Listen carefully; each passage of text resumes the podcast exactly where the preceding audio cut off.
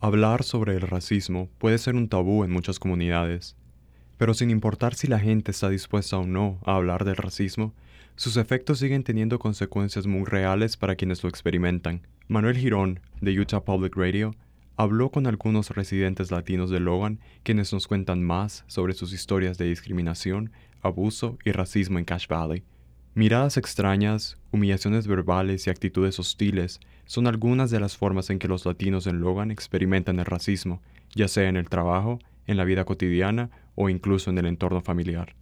Verónica ha vivido en Logan por más de 20 años.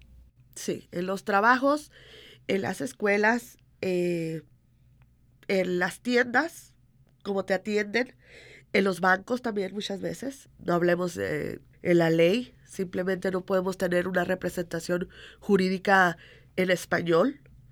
Eh, no podemos tener, no tenemos líderes, ni siquiera líderes eh, buenos, digamos, todos son voluntarios que yo sé que ponen lo mejor de su parte, pero no tenemos profesionales, líderes que, que realmente sean tomados en cuenta.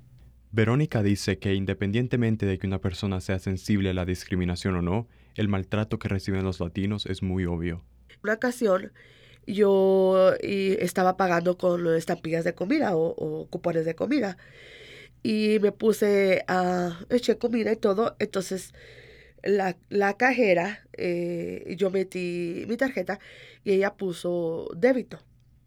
Y obviamente que no, no pasó. Entonces yo le dije, oh, es que es este ah, tarjeta de comida. Es EBT. y lo dijo, oh, sí, oh, sí, obvio. Entonces yo le, le hice el comentario, le dije, ¿por qué dices que es obvio? O sea, ¿cuál es el obvio? Y me dijo, muy descarada, me dijo, porque ustedes los latinos solo viven del gobierno. Pues eh, yo lo único que le dije que estaba muy equivocada, que eso no era así. La discriminación en el lugar de trabajo también es común, dice Verónica, quien tuvo una experiencia de discriminación por parte de un compañero en un entorno de trabajo hostil.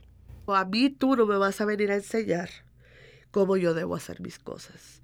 Dijo una mexicana, una inmigrante, no me va a venir a mí a enseñar en mi país lo que yo debo de hacer. O sea, realmente no era ni siquiera este, relacionado con el trabajo, o sea, ya era directamente conmigo. Nazaria es una inmigrante mexicana en un matrimonio multicultural que sufre acoso verbal por parte de sus suegros. Ella dice que sus suegros han rechazado a su hija por ser birracial. Según Nazaria, sus suegros se negaron a llevar a su hija al hospital cuando estaba gravemente enferma. Siempre me han rechazado y lo más triste es que rechazan a mi hija. Entonces, es muy difícil como madre y como persona y como alguien que ha emigrado a este país.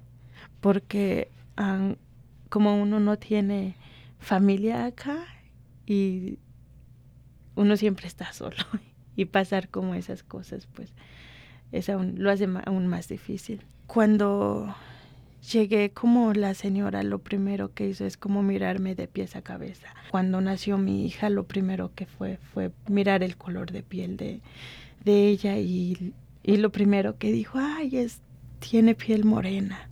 Para Utah Public Radio, soy Manuel Girón.